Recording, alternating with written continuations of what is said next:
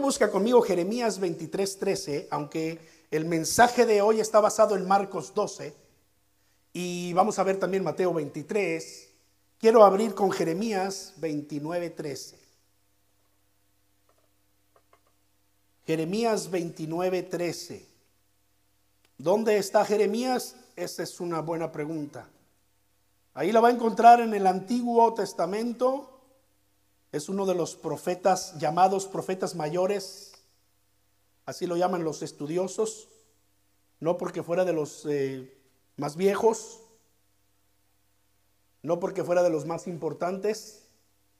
Sino porque su libro es uno de los más grandes.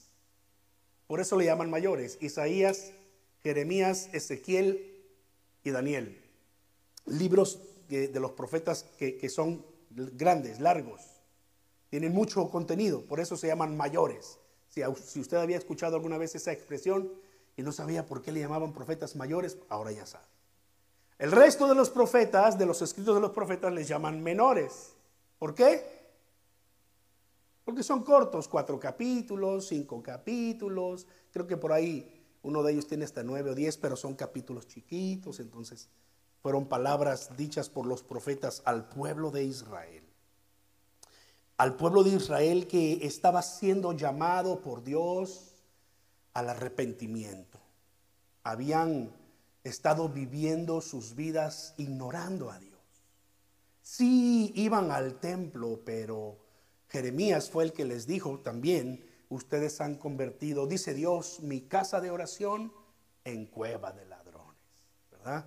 este, yendo, yendo al templo, jurando falsamente, dándose golpes de pecho, pero con hipocresía, porque cuando llegan a sus casas siguen haciendo las mismas este, eh, truculetas que hacían antes, ¿verdad? Y de nada les sirve. Yo, dice el Señor, es, es este, Jeremías el que llega a decir aquí, Dios a través de Jeremías, ya, ya dile a este pueblo que ya, ya no me adoren.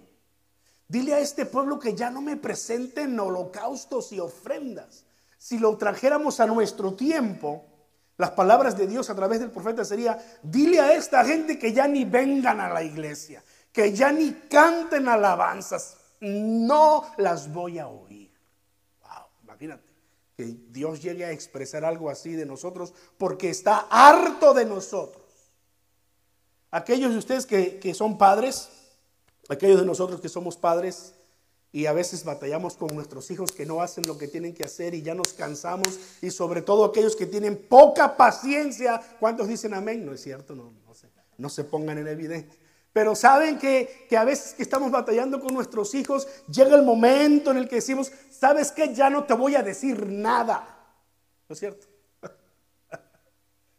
Entonces, Jeremías nos muestra que, eh, a veces la paciencia de Dios llega el momento en el que tiene que confrontar a su pueblo y decirles, si ustedes no cambian su corazón, entonces ya no vengan, entonces ya no me presenten sus ofrendas. Es Jeremías el que varias veces llega a expresar la voluntad del Señor. Pero aquí en el capítulo 9 hay un llamado en el versículo 13, hay un llamado de Dios por medio del profeta al pueblo.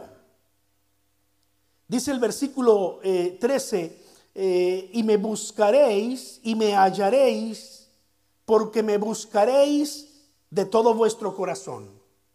En español antiguo, nuestras Biblias de versión 1960 traen ese español antiguo. Si usted tiene una Biblia un poco más moderna, entonces tal vez va a decir allí, me buscarán y me hallarán, porque me buscarán de todo su corazón. Es así de sencilla la demanda de Dios, que le busquen de todo corazón. Voy a decir algo que no se debe malinterpretar, pero Dios sabe que usted y yo somos seres humanos, somos polvo.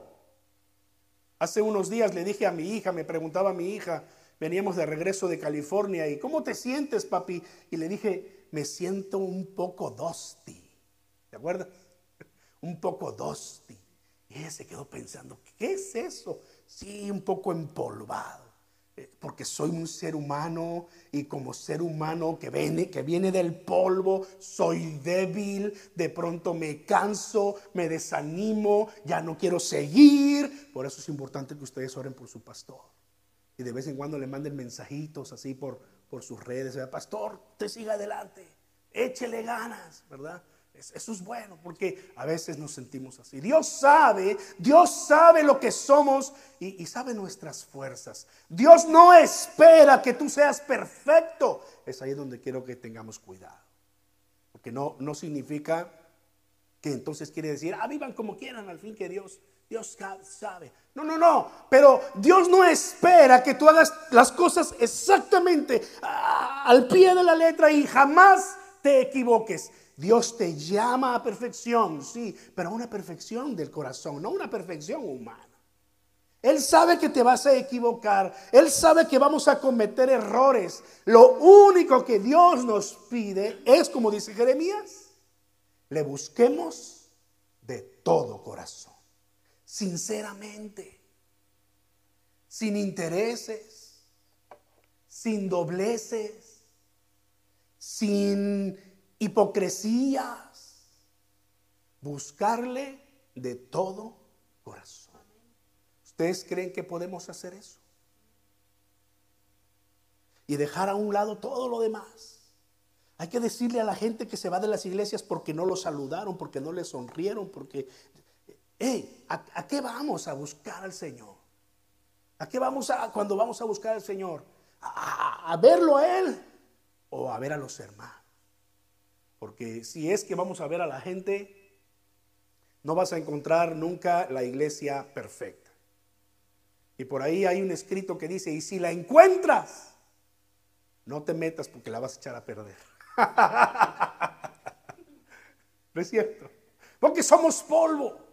Pero Dios conoce nuestro corazón, Él sabe. Él sabe lo, con lo que batallamos. Él nos creó. Él vio cómo el ser humano le dio la espalda y Adán y Eva comieron aquel fruto que no tenían que haber comido y toda la descendencia humana entonces acarreamos las consecuencias. Pero para eso vino el Hijo de Dios, para morir por nuestros pecados, para eh, componer aquello que, que se corrompió hace muchos, muchos, muchos años. Y hoy, a través de Jesucristo, usted y yo, si le buscamos de todo corazón, entonces Dios tiene el, terreno perfecto para hacer su obra en nosotros y llevarnos de gloria en gloria. Y prepararnos para que cuando Él venga por su iglesia, usted y yo estemos perfectos, sin que nos falte nada. Mientras Dios sigue obrando en nuestra vida. Así que seamos pacientes unos con los otros. Si de pronto alguien lo ofende, recuerde, bueno, Dios todavía está trabajando en su corazón. Deberíamos traer unas playeras que digan este, precaución, trabajo en construcción. Como cuando vamos en la calle, ¿verdad? Y vemos los conos amarillos y vemos los eh, hombres en construcción. Entonces ya sabemos que el camino va a estar feo, va a haber mucho tráfico, ese día vamos a estar un poco molestos por, porque eso no es tan agradable, pero porque estamos esperando que después, cuando terminen de arreglar, bueno, aquí en Bridgeton eso creo que no existe, pero cuando terminen de arreglar, la calle va a estar entonces suavecita, sin baches, sin nada, ¿verdad?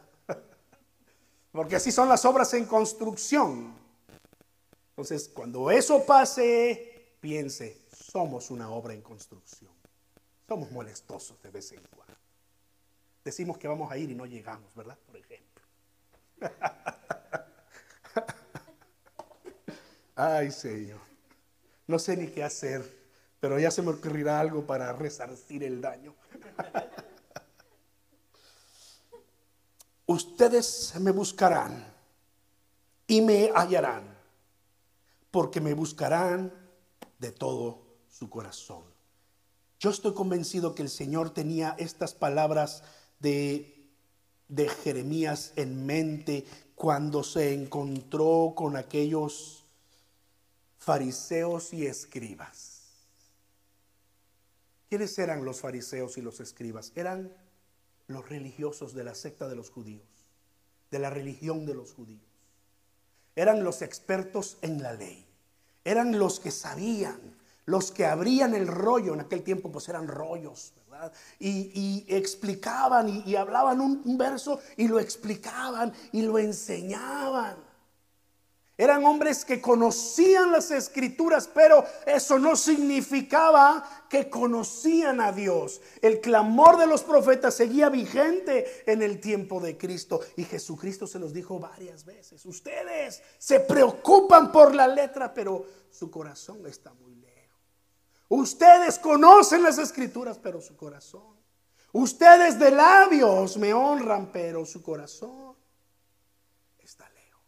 es pensando en ellos que Jesús dijo, no todo el que me dice Señor, Señor, entrará en el reino de los cielos.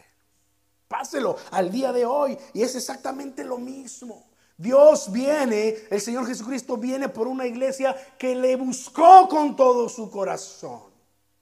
No una iglesia que sepa todas las escrituras al, al pie de la letra. Estamos en ese camino conociendo y aprendiendo pero si usted dice, yo no me sé las escrituras, yo no sé buscar, no se preocupe. Dios no se preocupa por eso. Dios ve su corazón.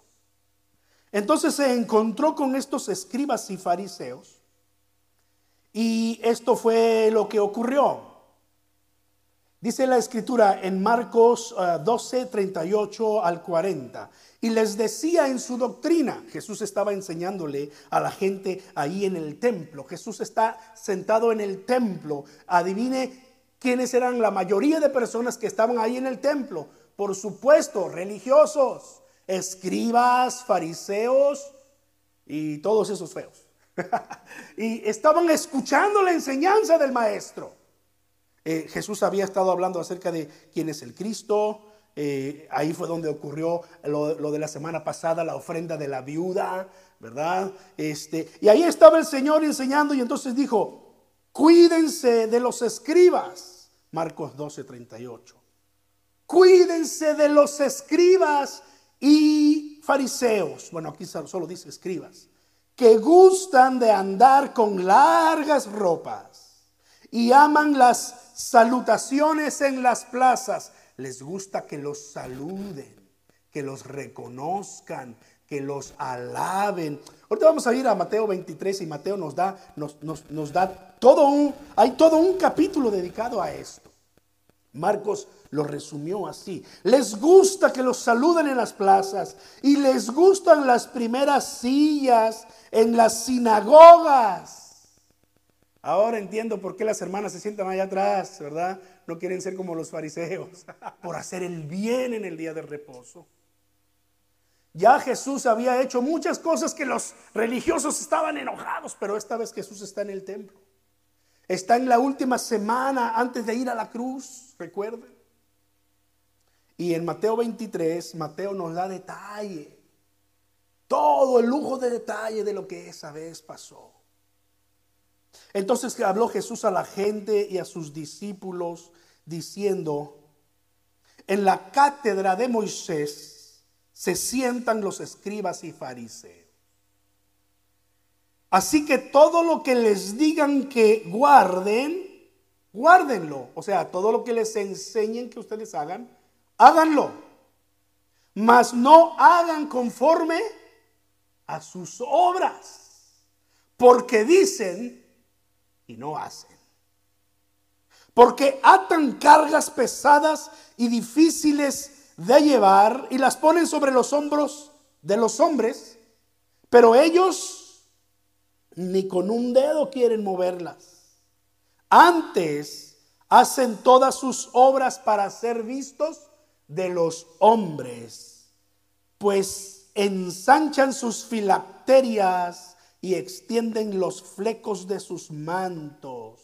Hay que explicar un poquito aquí. Las filacterias eran unas, eh, unos cuadritos que se amarraban en la mano. Usted si, busca videos de los judíos eh, tradicionales allá en Jerusalén, los va a ver todavía. Se, se las amarran en la mano, se las amarran en la cabeza, porque toman literal el texto que dice, y átalas sobre tu cabeza. Entonces son porciones de la escritura que se las atan en la mano y, dice, ensanchan sus filacterias, las hacen más grandes para que todo mundo pudiera decir, ah, qué espirituales son.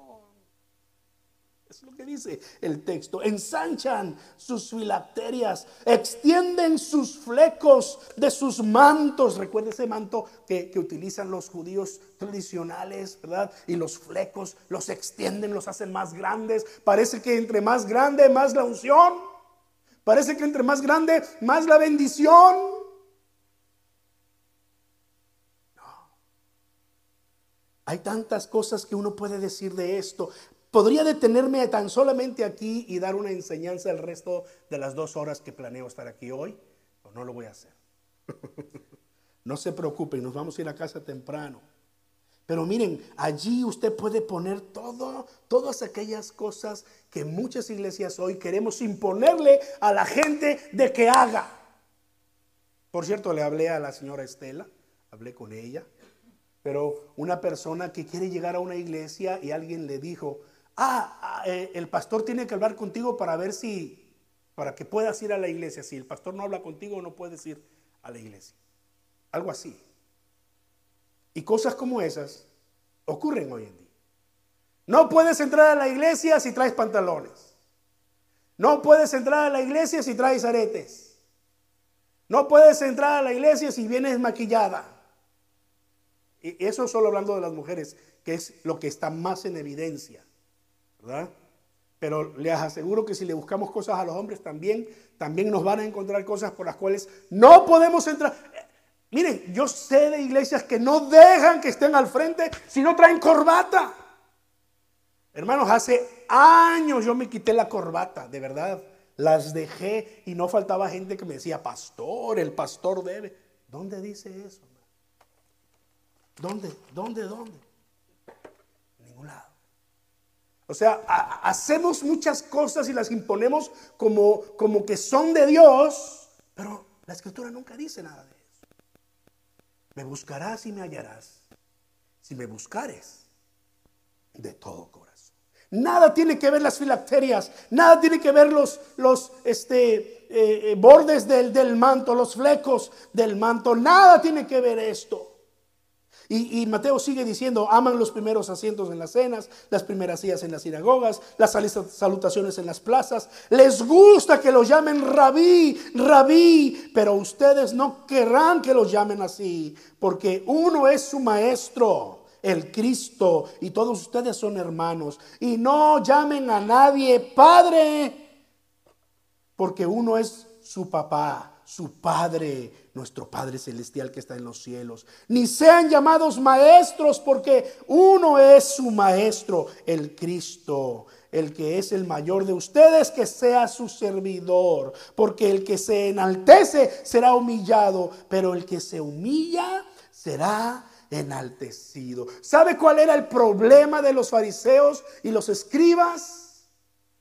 Que ponían todo su énfasis en las cuestiones externas en la forma de vestirse, en la forma de hablar. Cuando llegaba la oración, no importaba si estaban en medio de una plática, no tenían ni siquiera la educación de decir, permíteme tantito, es la hora de, la oración. Interrumpían, te dejaban con la palabra, si estaban en el mercado y alguien les estaba devolviendo el, cambio, el vuelto, eh, y ¡Pum! Sonaba la hora de la oración. En ese momento ellos levantaban sus manos, ponían cara de, no sé si era cara de espiritualidad o qué, o qué era, pero a veces esas caras que hacemos nosotros cuando estamos buscando al Señor, ¿verdad? Pero ellos las hacían para que la gente los viera. Ellos amaban que la gente los viera y les aplaudiera. Entonces en ese momento, oh, empezaban a hacer oraciones con palabras tan rebuscadas que la gente común del pueblo no entendía. Y decían, oh, qué espirituales son los fariseos, los escribas. Y Jesús dijo, de cierto les digo, que esa es su recompensa.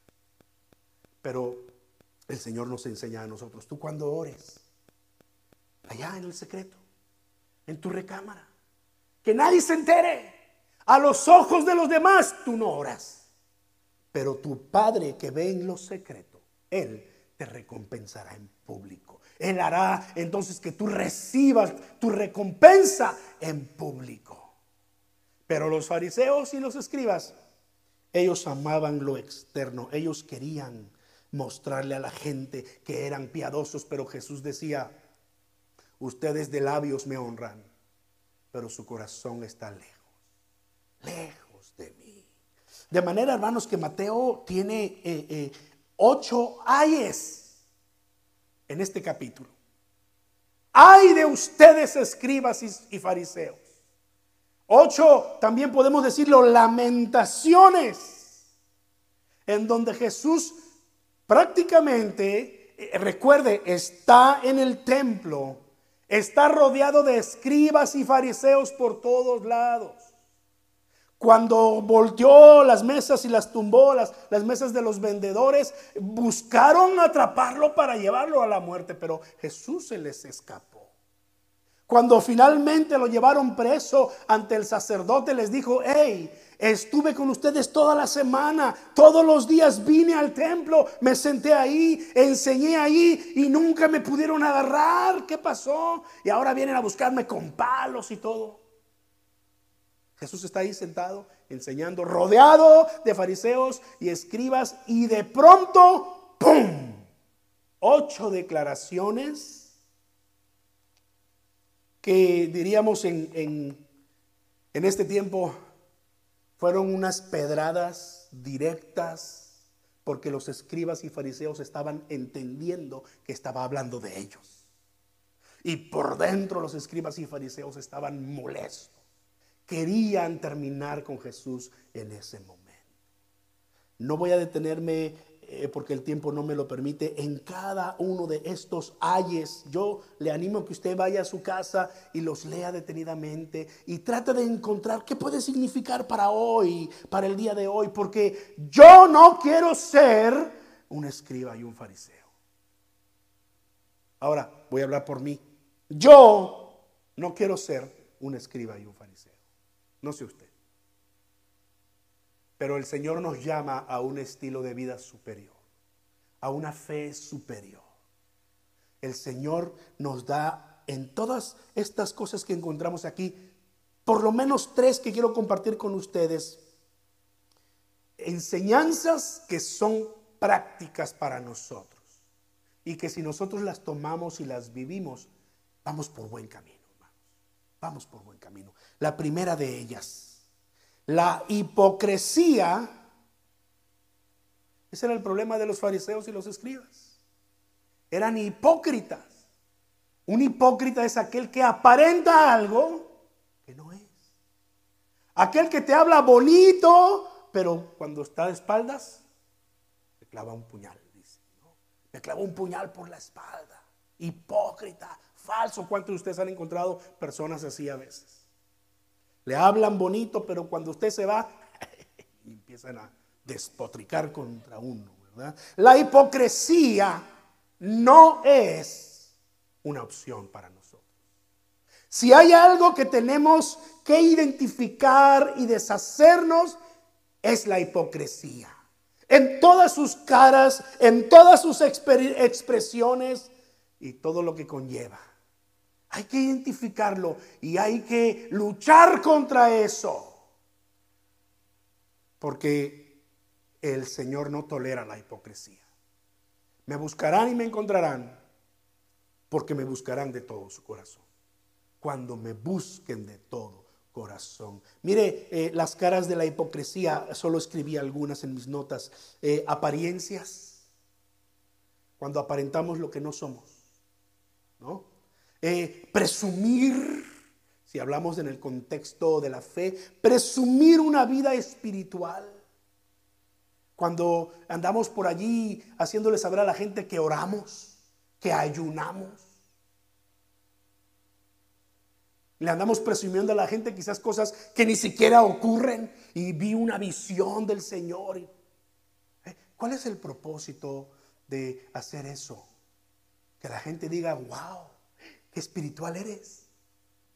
Bueno, si lo hacen, ahí está tu recompensa y olvídate de más. No conocerás el poder de Dios, porque esa será tu recompensa, la alabanza de los hombres.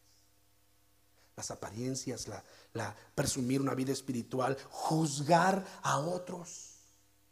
Es una forma de hipocresía porque somos buenos para señalar sin darnos cuenta que tenemos nosotros quizás hasta más problemas más grandes de, aquel que estamos juzgando. Ya hemos oído ese dicho, ¿verdad? Que cuando señalamos a alguien, tres nos, apuntan hacia nosotros. Y Jesús dijo, de hecho, hipócritas, limpien primero la viga que tienen en su propio ojo. ¿Se, acuerda de ese texto? La viga y la pajita. Quieres quitarle la paja en el ojo de tu hermano, pero no puedes porque tienes una viga en el tuyo. Entonces no puedes ni siquiera ver bien. Y, hipócrita, dice el Señor, quita primero. Entonces el sentido de esa enseñanza era, deja de juzgar a los demás y júzgate a ti mismo. Los fariseos y los escribas. Creemos muchas veces que porque Dios es amor y Jesús nos enseñó a amar al prójimo, entonces nosotros no tenemos que ofender a nadie de ninguna forma. Ahora, es cierto, no somos llamados a ofender a la gente, pero una cosa es que usted insulte a la gente para ofenderla y otra cosa es que usted, hablando la verdad, haga sentir a la gente incómoda y ofendida. Jesús no tuvo ningún problema en detenerse en el mismo territorio de los pecadores, en el mismo territorio de los fariseos y escribas y decirles sus verdades. Ay de ustedes, imagínense hermanos los tenía allí como, como yo ahora hablando y ustedes sentados y que de pronto yo empezara a sacarles a ustedes sus trapitos al sol. Ay de ustedes, hermanos. Y empezar a tirarles las pedradas, pero así, con esa... ¿qué, pasaría? Yo le aseguro que usted se va a incomodar. Porque la verdad no peca, pero pica. Pero somos llamados a hablar con la verdad. Efesios 4:25, el apóstol Pablo eh, desafía a la iglesia y les dice, desechando la mentira, hablen verdad cada uno con su prójimo. Y en otra parte de la escritura diría, hablen la verdad en amor. Por supuesto, no quiero ser hipócrita y muchas veces eso significa que yo tenga que decir la verdad. Me cae bien el hermano Roberto porque a veces el hermano Roberto no logra llegar los domingos a la iglesia. Y, lo saludamos, hermano, lo extrañamos la semana, hermano, la verdad. Y pum, suelta la razón, ¿no es cierto? Y, mi esposa y yo decimos, wow, wow, wow, hay que tener valor, ¿verdad? Para decir, no, la verdad, no llegué por esto. Perfecto, hermano. Porque a eso somos llamados, a ser genuinos, a decir la verdad. Ese es el punto de este mensaje. Proverbios 27, ese pasaje me gustaría que usted lo buscara. Ya me estoy pasando del tiempo, pero tolérenme unos 10 minutos más, hermanos. Al fin ya me los he tomado los últimos domingos, ¿no? Proverbios 27, al medio de la Biblia. Porque Proverbios 27 los versículos 5 al 7 tiene unas palabras que son un desafío para nosotros, hermanos. ¿Está listo ahí conmigo? Mejor es reprensión manifiesta que amor oculto. Si en verdad me amas, repréndeme cuando me equivoco. Prefiero que me reprendas manifiestamente a que me digas que me amas acá en oculto, que nadie sepa, que, no, que yo no me dé cuenta que me amas. ¿Se explica el texto? Es mejor reprensión manifiesta que amor oculto. Luego el versículo 6. Fieles son las heridas de quién? Del que ama. Pero importunos los besos del que aborrece. Wow. Fieles son las heridas del que ama. Si alguien te ama, te va a hablar con la verdad cuando sea necesario. Quizás te va a herir lo que te diga, pero esas heridas son buenas heridas. Cuando sanan quedan las cicatrices y son señales de una buena batalla que, que ganaste que saliste triunfante. Y esas cicatrices te recuerdan, oh, esto me lo hizo eh, fulana de tal, fulano de tal. Gracias a Dios que vino y me lo dijo, porque si no, yo no hubiese cambiado. Fieles son las heridas del que ama. Verso 7, el hombre saciado desprecia el panal de miel, pero al hambriento todo lo amargo es dulce al que tiene hambre, no se va a poner a ver si son verduritas, no se va a poner de, de piqui como decimos acá, ¿verdad? De, ay, no quiero esto. El que tiene hambre va a comer lo que tú le das. El hambriento hasta lo amargo. ¡Ay, qué dulce sabe! ¿Cuál es la idea? La idea de la palabra de Dios que en ocasiones nos confronta que en ocasiones nos duele, cuando nos sinceramos con Dios y Dios nos habla en su palabra. Dice el profeta, el profeta este, eh, Jeremías, y, tomé la palabra del Señor y la comí y me sabía amarga al probarla, pero entonces adentro me sabía dulce como la miel, porque es lo que dice el Salmo, eh, el Salmo 19, que su palabra es dulce como la miel. Pero aquel que, que es eh, orgulloso, aquel que es soberbio, le puedes hablar con la verdad y darle un manjar, te lo va a despreciar. ¿Ven por dónde va el consejo del de el proverbista? Tener un corazón dispuesto. Hablar la verdad nunca ha sido popular. No, eh, no cualquiera está dispuesto a escuchar la verdad. Hay una práctica que se está poniendo otra vez de moda. Es una práctica que se eh, llevaba a cabo hace siglos y, se llama eh, rendimiento de cuentas. Usted escoge a alguien que usted reconoce que, que tiene más recorrido que usted, más experiencia que usted, porque usted quiere mejorar. Digamos, como esposo, como padre entonces usted busca a esa persona y le dice, mira, quiero rendirte cuentas. Te voy a platicar cómo está mi vida personal, cómo necesito urgentemente que me ayuden en esta área y quiero que me hables con la verdad. Te doy permiso que me hables con la verdad. Entonces usted abre su corazón y le dice, mira, esto es lo que me está pasando. Eh, yo quiero, quiero, eh, mi esposa dice que soy muy enojón y que yo, yo quiero cambiar ayúdame. Usted buscó a esa persona porque usted reconoce que tiene más recorrido, ¿verdad? Entonces esa persona le va a decir, mira, una de las primeras cosas que yo veo en ti es efectivamente eres muy gritón. Aprende a, controlar. Y estoy escuchando risitas, yo no estoy hablando de nadie. ¿eh? no los conozco tan así. ¿eh? Pero es un ejemplo, ¿verdad? Una persona que está dispuesta a escuchar la verdad va a aguantar las ganas de, no sé, de decirle dos, tres cosas a esa persona que ya le dio su permiso. Esa práctica es buena rescatarla y ponerla en práctica en este tiempo. Rendirnos cuentas unos a otros porque eso nos va a ayudar a crecer. No seamos llaneros solitarios. A veces los hombres somos tan orgullosos que no hablamos. y, es, algo normal.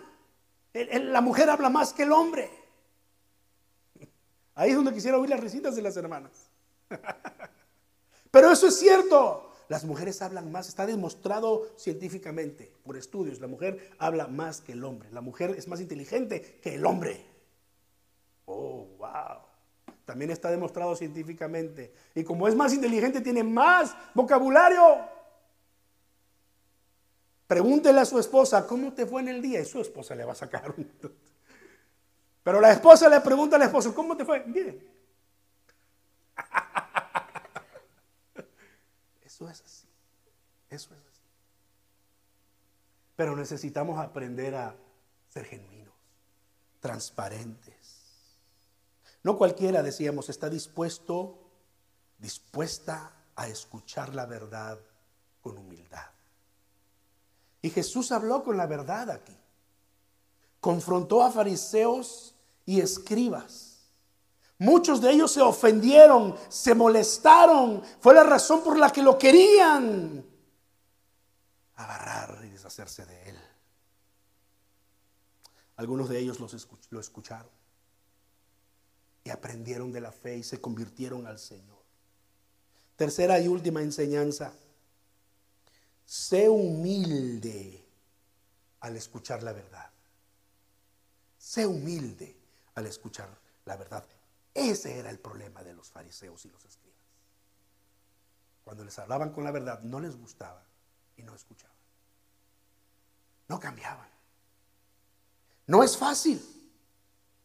Que alguien venga y nos diga nuestras verdades nos pone en situaciones incómodas. Pero es lo mejor que puede ocurrir para que nosotros podamos crecer podamos madurar como personas, como esposos, como padres, como hermanos. Es lo mejor que puede ocurrir, ser humildes, aceptar nuestras faltas y buscar el aprendizaje. Es un gran desafío para nosotros. Era el problema del pueblo de Israel en la antigüedad. Reyes, sacerdotes, y el resto del pueblo. Por eso el mensaje de los profetas fue el mismo siempre, arrepiéntanse y busquen a Dios de corazón. No se trata de sus sacrificios, no se trata que vengan al templo, eh, todo eso es bueno, pero no es lo más importante. Lo más importante es tu corazón, porque Dios ve tu corazón. Dios conoce tu corazón.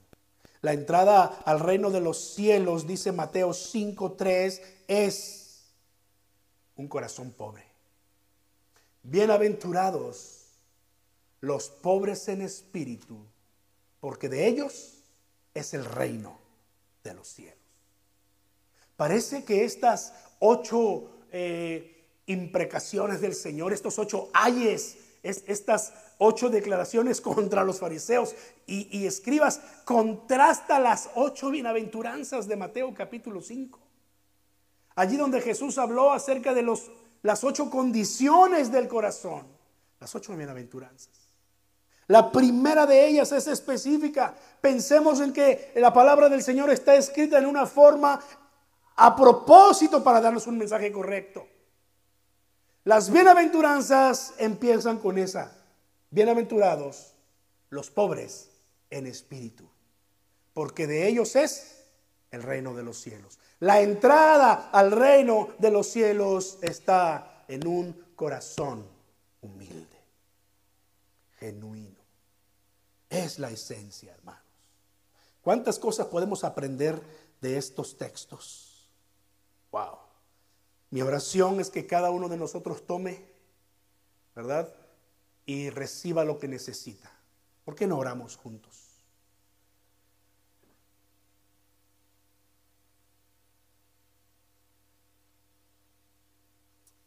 Bendito Dios y Padre nuestro, Señor, en esta en esta hora ponemos en tus manos nuestra vida y nuestro corazón, Señor. Tú lo conoces, mi Dios, tú sabes las necesidades que tenemos. Tú sabes que somos polvo. Pero hay una cosa que queremos pedirte, Señor, en esta, en esta tarde, en esta, en esta mañana, que es que nos ayudes a discernir nuestros caminos y a descubrir cuando la hipocresía quiere hacernos presa. Señor, ayúdanos a ser genuinos. Ayúdanos a hablar con la verdad. Pero también ayúdanos a escuchar la verdad con humildad. Padre, Padre Santo, como pastor mi oración es que tú me des tu palabra fiel para poder compartirla con tu iglesia. Y que tu palabra sea pertinente a nuestra vida personal y que tengamos eh, eh, oportunidad de aprender de ella y recibirla. Aunque quizás a veces tu palabra pueda incomodarnos, tu intención no es simplemente molestarnos, sino transformarnos. Como el buen padre que eres y nosotros tus hijos amados, vendrás y nos hablarás con la verdad. Mi oración también, Señor, es que cada uno de nosotros podamos responder a tu verdad con humildad.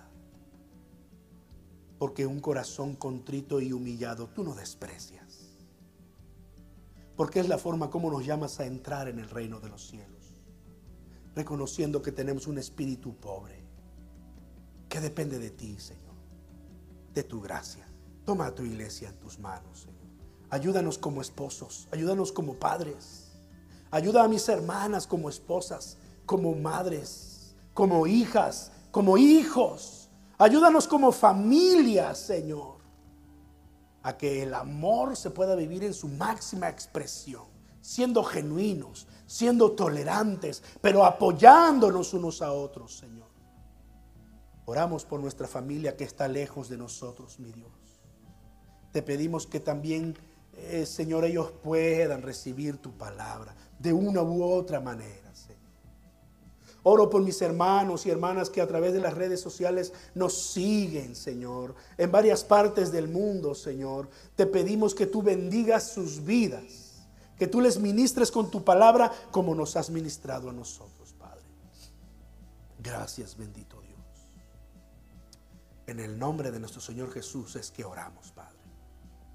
Amén. Amén. Amén. Que Dios los bendiga y los guarde, hermanos. Vamos a casa con la bendición del Señor. Gracias por sus oraciones para con nosotros. Gracias a Dios que también salimos de esta semana victoriosos. Amén. Dios los guarde, hermanos.